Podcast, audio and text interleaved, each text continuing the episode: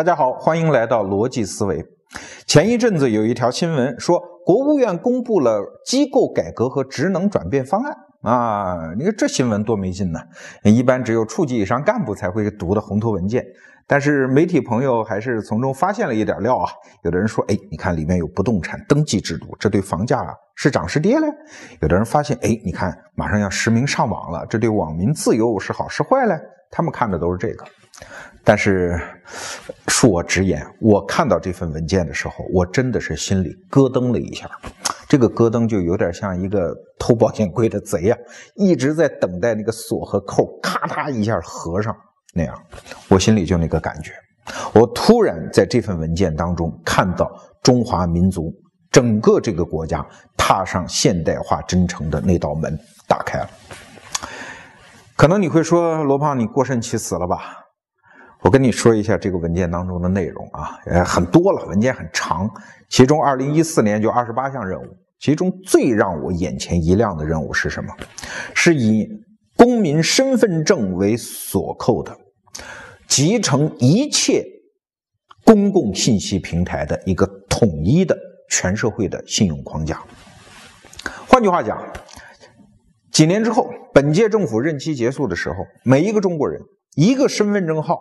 就可以追溯到你几乎一切的社会信用行为，纳税啊、交通违章啊、有几处房产啊、多少存款呀、股票账户啊、不动产信息啊，全部一目了然。大家说这叫好事儿啊？这不就是意味着我这什么想炒房也不能炒了，对吧？上网说点什么也被政府知道了，这能叫好事儿啊？对，这是好事儿。为什么？听我慢慢道来。中国现在社会有很多问题，比如贪污腐败、地沟油、假冒伪劣，所有这些问题的实质是什么？是转型社会问题。过去我们都是希望，一个是严刑峻法，然后各种各样的制度建设能够把这个东西管好。但是在社会学家看来，这个方法是行不通的。啊，你看社会学家孙立平先生他就讲了一个概念，这个概念听起来有点邪乎哈，叫。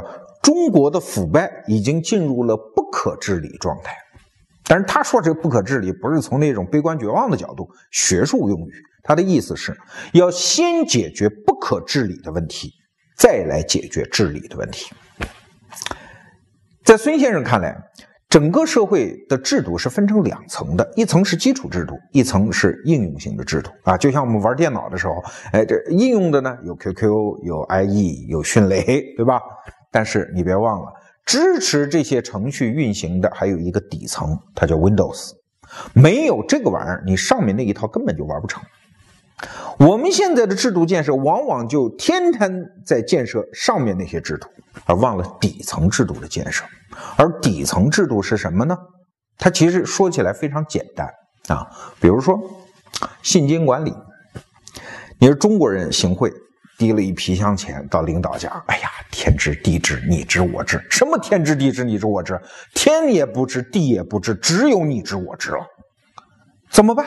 现在的腐败大案曝光，你不感觉它有一个特征吗？就是只有非常戏剧性的偶然事件，才能让腐败大案曝光。啊，一个叫杨达才的人在处理事故的现场表带错了，哎，结果扯出来了。一个人写日记叫韩风，对吧？写了把这个不该说的事情说出来了。有的人抽烟抽的不对，结果坐牢了，等等，都是偶然事件才能爆发。什么小偷入室盗窃，发现床底下全是现金；情妇反目等等，这种腐败怎么治理？天不知地不知，只有当事双方你知我知。而西方社会，它之所以腐败比较好治理，是在于它有严格的现金管理制度。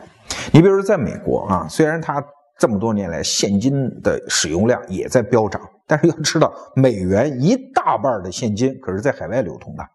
它本土流通的现金其实并不多，你可以到美国街上去看一看啊，人一兜里像中国人似的，动不动到银行能存个几万美金，这种事儿很少见。美国人身上就一点零钱，对吧？剩下所有的都是信用卡，各种各样的电子支付手段。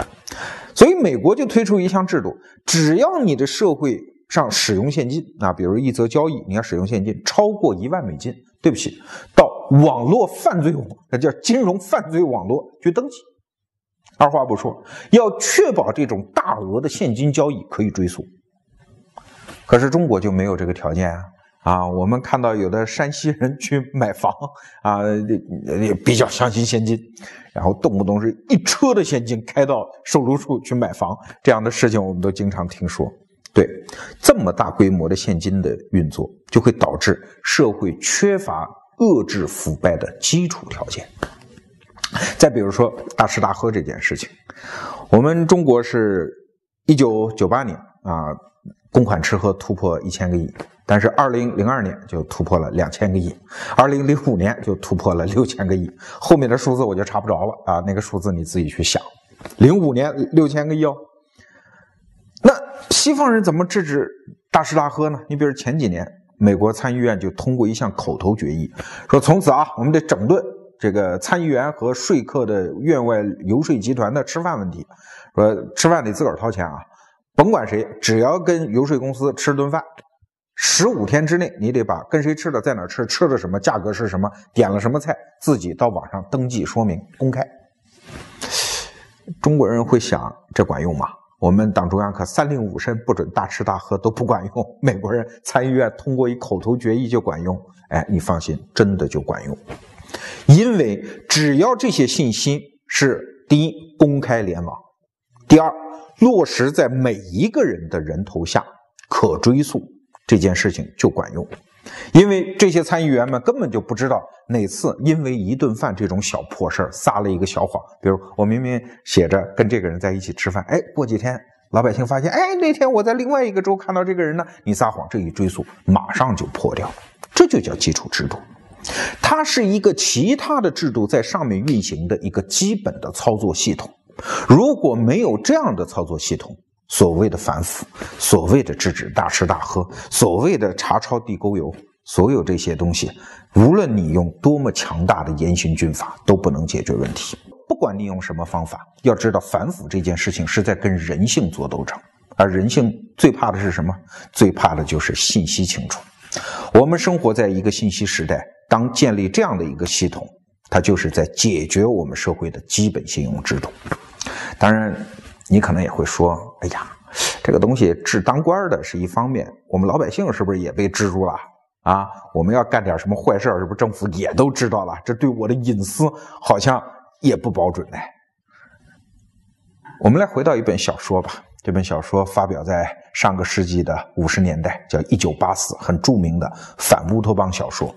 他就构想了，嗯，未来，嗯，因为五十年代嘛，他说八十年代的时候有一个叫老大哥的组织，天天盯着我们，通过什么呢？通过一个叫电幕的那个东西。要知道写这本小说的时候，电视还没发明啊，他就说一个电幕啊，那个东西天天在我们身边，任何一个房间里都有那个东西。然后那个老大哥天天就通过那个电子眼看着我们，然后每一个人都失去了自由。你看，时光荏苒，六十多年过去了。现在情况怎么样？哎，他幻想的那个电幕、那个电子眼，确实到处都是啊。呃，这本小说这个六十周年的时候，英国的好事者还去查了一下，乔治·奥威尔这个作者到他的故居周围看，发现就在他故居周围五百码的地方，好几十个摄像头，哈，就是当年他想象的这个电幕全实现了。可是我们来想象，这个社会是变得更自由了呢，还是更专制了呢？当拥有了电幕之后，当拥有了电子眼之后，当所有人的信息都在一个统一的平台上被集纳，然后曝光之后，到底是老大哥们更难受一点，还是我们老百姓更难受一点呢？刚才我们提到的孙立平老师年轻的时候读书，哎，看到过这么个段子，说这个晋商啊，真是仁义呀，说有一个财东生意做赔了。欠了另外一个财东六万两白银，实在还不上，怎么办？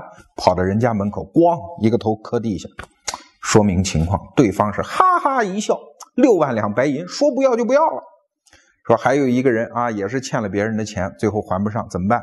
送一个箩筐，里面搁一把斧头，这是当地的一个仪式。然后到人家那里，人家也是哈哈一乐，不就一千两银子吗？不要了。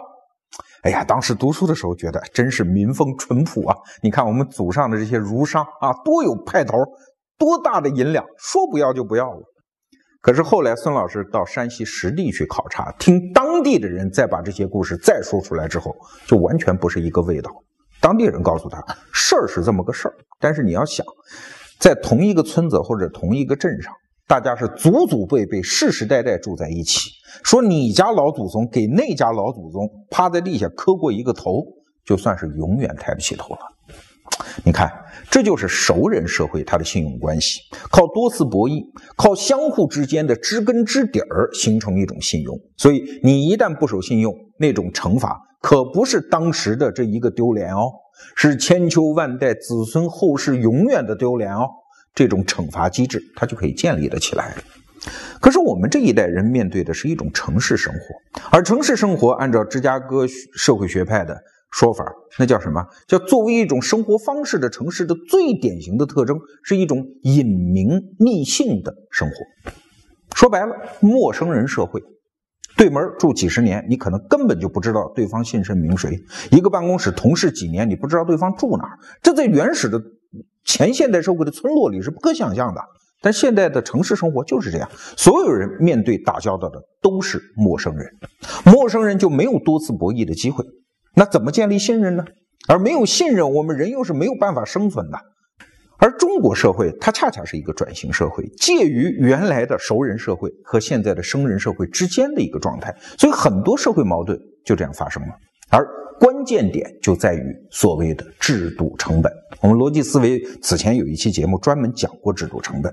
举个小例子吧，几年前我当记者的时候，当时正好中国放开民间的叫小额借贷啊，我到温州采访一个当地的老板，刚刚做了一个小额借贷的公司，哎，我就问他，我说这个大银行啊都不敢做这种小额借贷，因为信用成本太高。我说你怎么就敢呢？哈哈一笑，他也是啊，说我们温州人哪家人要借钱，他的信用状况怎么样，生意做得好不好，打几个电话就知道了。这些东西银行是没法搞清楚的。哎，你看，这就是制度成本，不是说制度是好是坏是对是错，关键是用多少钱能够建立这样的制度成本。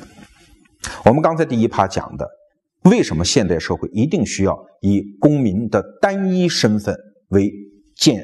关键点，然后就能够连通这个人所有的信用信息，这是建立一个现代化社会的关键一步，就在于这里。举个例子讲，中国前几年我们解决贫困大学生的上学的学费问题啊，很多学校、银行都推出了大学生的贷款。可是后来怎样呢？很多地方发现还款率不足百分之八十，啊，有百分之二十几的人就赖掉了。银行唯一的办法就是扣住他的毕业证啊，说你不把钱给我，毕业证不发你。有人说不发就不发呗，就不要了，反正满大街都是办证的。你要知道，第五次人口普查，二零零零年啊，十几年前第五次人口普查查出来的数，说填写自己是大专以上学历的和教育部的那个库里认可的中国有大专以上学历的人差多少？差六十万。那个时候是两千年啊，还没有现在满地都是办证的那个小广告啊。你想想看，现在有多少？所以一个学生证对别人有多大作用？如果没有一个跟人一辈子的这样的一个社会信用体系的话，你怎么样能在陌生人之间能够建立这样的信用呢？再比如说，我们现在都说中产阶级税负高啊，我们交那么多所得税啊，所得税不合理呀。是所得税不合理，还是我们的基础制度没有建设起来啊？因为现在中央征税，他只能说，哎，那谁收入高，咱们征谁的税。可是真正收入高的那些人，谁都不知道他有多少钱。我们现在能看到收入高的人什么？都是哎填工资单的白领吗？坐办公室的吗？是 HR 部门给你发工资的吗？然后单位代缴代扣吗？自然就知道你挣了多少钱。所以所有的这些税负都堆在白领身上。国家并不是不想收那些富人的税，你怎么知道他有多少钱呢？连他老婆都不知道，老婆打离婚的时候还得找私人侦探去查她老公到底有多少钱。你让一个税务部门怎么知道呢？这就是社会基础制度缺乏的时候，我们来构建一个生人社会的时候，一些基本的制度缺憾。当然，我们说的基本制度还不包括，呃，不仅包括。我们说的，比如说现金管理啊，比如说统一的信息平台啊，其实也有道德问题。只不过这种道德也必须是建立在这些基本制度之上啊。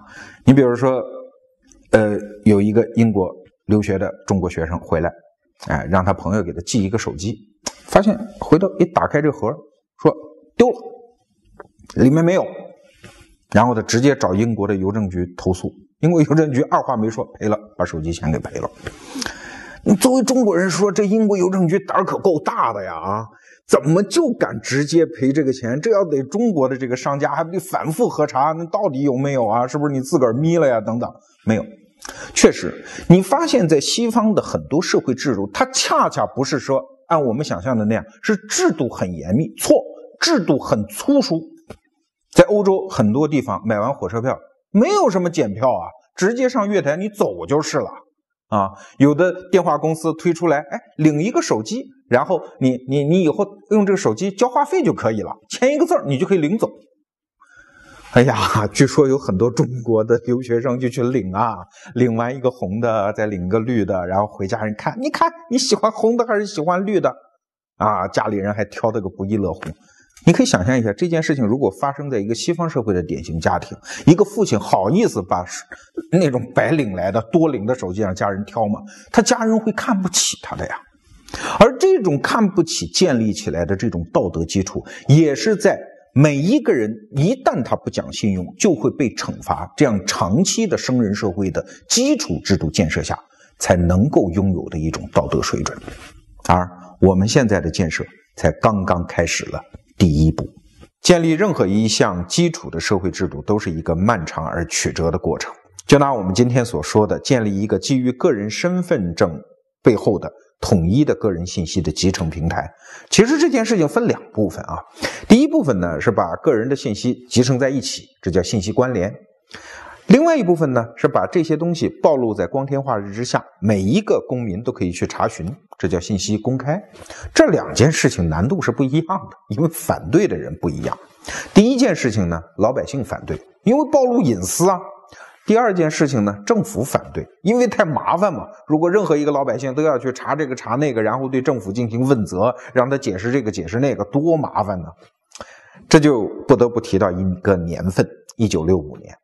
一九六五年在历史上没什么大事儿啊，但是在美国发生了两件很有趣的同时对撞的事情。第一件事情就是信息的关联。一九六五年的时候，当时的计算机科学家就提出一个设想，哎，说能不能把一个人背后的所有的信息，我们都集纳在一起，建立一个叫中央数据银行啊，这样就可以诞生很多很方便的用法啊。呃，然后对社会的繁荣和效率的促进非常有用啊，没错。可是这个法案一旦提出来之后，反复在众议院、参议院去冲击，都通不过啊。最高的一次民调反对，百分之六十五的人都反对，说好担心哦，这个隐私要暴露了。对呀，你想想看，当一个个人的所有的信息都集成在一个平台上之后，它会产生的效应是一加一大于二的。啊，举个简单的例子啊，说，呃，如果你们家小区只有一个摄像头啊，他看见你进去了啊，那他只能够扫描到你进去的那一刹那。可是如果这个摄像头一直在啊，它它覆盖掉所有的时间节点之后，那产生的是什么效应呢？就是你的轨迹就被监控。呃，前几年台湾呃陈水扁的儿子叫陈志忠，有人爆料说他嫖娼啊，他说没有没有啊，我那天在家呢。那个反对党的领袖说：“啊，好啊，你不是说你在家吗？这样吧，把你们家小区录像调出来看，哎，看你几点几分回的家，然后我们一直看这个录像，一直看到你出来时候为止啊。如果证明这一段时间你没有出来，那就证明你在家。”陈世忠傻了呀，到了也提供不出来这样的录像，所以你说他到底是在撒谎呢，还是在说实话呢？一目了然。这就是信息的非常要命的一加一大于二的效应。所以，如果把一个人所有的信息，你的银行账单、你的手机通话记录、你的房地产登记、你的旅行的记呃轨迹，所有这些集成到一起，实际上你个人已经基本上没有秘密可言了。这就是老百姓反对他的理由，但是从一九六五年开始一直到现在，其实虽然没有一个名义上的中央数据银行，但是通过方方面面的商业的、互联网界的各种各样的努力，其实变相的这种中央数据银行早就已经成立了，只不过人民还在反抗。这是一九六五年发生的第一件事儿。第二件事呢，就是一个叫约翰·摩斯的人啊，这个人他当了一辈子议员啊，也因为得罪了所有的人，也不能获得提拔，他就当议员。但他一生干了一件事，就是推动信息自由法在美国的通过。他是一个这个民主党议员啊。那刚开始呢，他推动这件事情的时候是艾森豪威尔那个共和党总统当政，那当然这也是肯定通不过。政府最烦的就是这件事，什么信息自由，老百姓都来查档案，我还过不过日子了啊？但是后来，哎。换了肯尼迪，肯尼迪民主党总统啊，咱自个儿人啊，对吧？然后肯尼迪的形象又那么好，以开明著称。可是肯尼迪说：“你别添乱了，还干这事儿？民主党再开明，为大局为重嘛。那么多国家秘密都开放了，怎么行呢？”就呃，民主党政府也反对，不仅共和党 反对他这个事儿，所以他这份法案一直就没能通过。哎，但是这个家伙就是非常有这种钻的精神，所以一直就拱啊拱啊拱啊拱，一直拱到连肯尼迪都遇刺了。然后约翰逊总统当时的副总统已经当了总统了，他终于把这件事情拱过了。一九六五年，美国参众两院通过信息自由法，要求政府部门公开自己的信息。哎呀，这个约翰逊总统啊，本来就特别烦这件事情啊，曾经暴怒地问他说：“你是要把我这届政府搞黄吗？”啊，这约翰逊是一个老政客了，这个人有一个习惯，就是大事小事每天记日记啊，什么破事都写。然后但凡要比如总统签署法案，一定是啊把记者请来，镁光灯一大堆，然后要做一个小仪式。你看，我又历史性的立下了这座里程碑，我又签署了一个什么什么法案。但唯独这个信息自由法。约翰逊总统，哎，就死活就拖，因为美国法律是规定啊，说参众两院都通过，总统必须在十个工作日之内，你就要签署。如果不签署，就等同于与你否决，那就要进入一个更可怕的流程了，就是如果参议院再用三分之二通过，你总统否决也没有用，那这个总统就很丢面子。所以约翰逊一直在家里憋着憋着，一直到第十天的夜里，没办法把这份文件带回家，黯然的找了一个角落。把他给签了，而且这件事儿在他的日记里，一个那么喜欢写日记的人，一个字儿都没有提。所以你可见美国的当政这一方对这件事情有多反感。当然，你说这个法案通过了有什么用啊？当地的那些当时的美国行政的部门，一共二十七个部门，二十七个部门无一例外都反对这件事情，说不管一个什么神经病疯子跑到我这儿来要求信息开放，要求查询信息，我都要接待他，那我还不得烦死啊？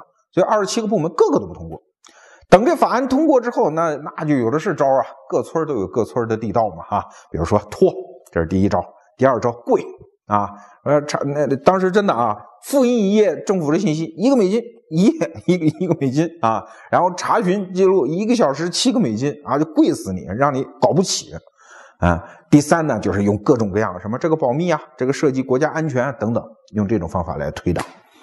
所以这个摩斯就继续推动啊，然后又搞了一个信息安全法的修正案。那这个时候又是下一任总统福特总统，福特总统就更过分了，直接否决什么十个工作日，然后委委屈屈的签署，直接否决。当然最后参议院也没饶过他，终于用三分之二多数票通过，强行通过了信息自由法的这样的一个修改，呃，修改的一个法案。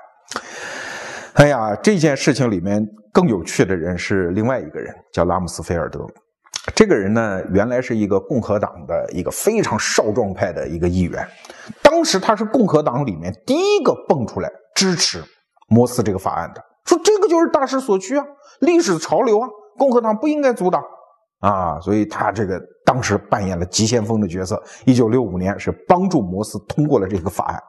可是后来这个家伙飞黄腾达了啊，在福特总统期间，他就当了国防部部长。后来我们知道，小布什啊，小布什当总统的时候，零一年他又当国防部部长啊，什么什么阿富汗啊，什么这个炸我们南斯拉夫大使馆，这人都都有份啊。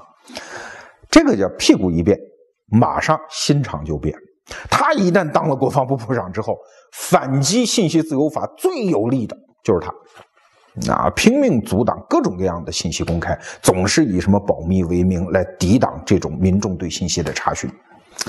可是后来他他也得有退休的时候啊。你看前两年啊，二零一零年他已经八十多了，有一次还会发那个微博，在推特上舔着脸说：“嗯，说几乎是喃喃细语啊，说想当年信息自由法，我也贡献过力量，就说了这么一句话。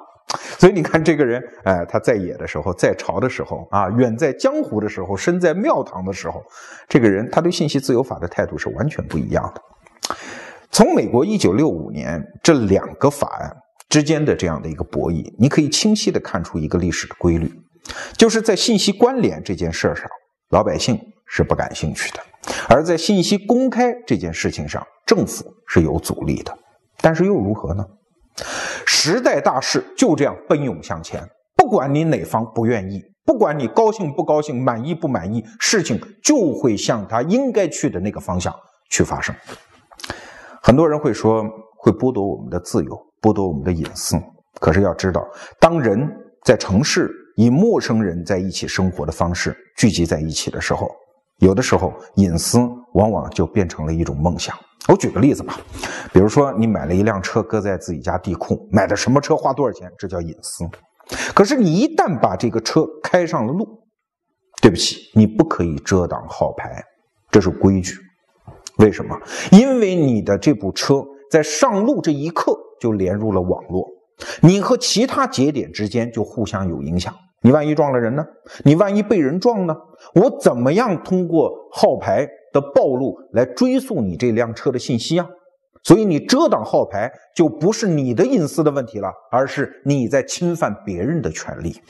所以网络时代，你享受多少便利，对不起，你就必须让出多少隐私。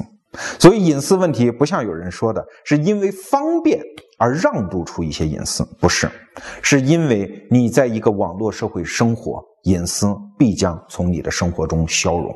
所以这个社会对待互联网、对待隐私的态度，就是应该是以没有隐私的方式来生存。所谓事无不可对人言，你才会活得安全。那么留下一个悬念。我们这一期是从国务院推出所谓国务院机构改革和功能转化的这样的一个方案开始，这里面只提了信息关联的问题。那么，信息自由、信息公开、信息透明的问题呢？这个问题在中国能解决吗？政府会不会像美国政府那样一路抵抗下去不透明呢？今天留个尾巴，我们下期来讲这个故事。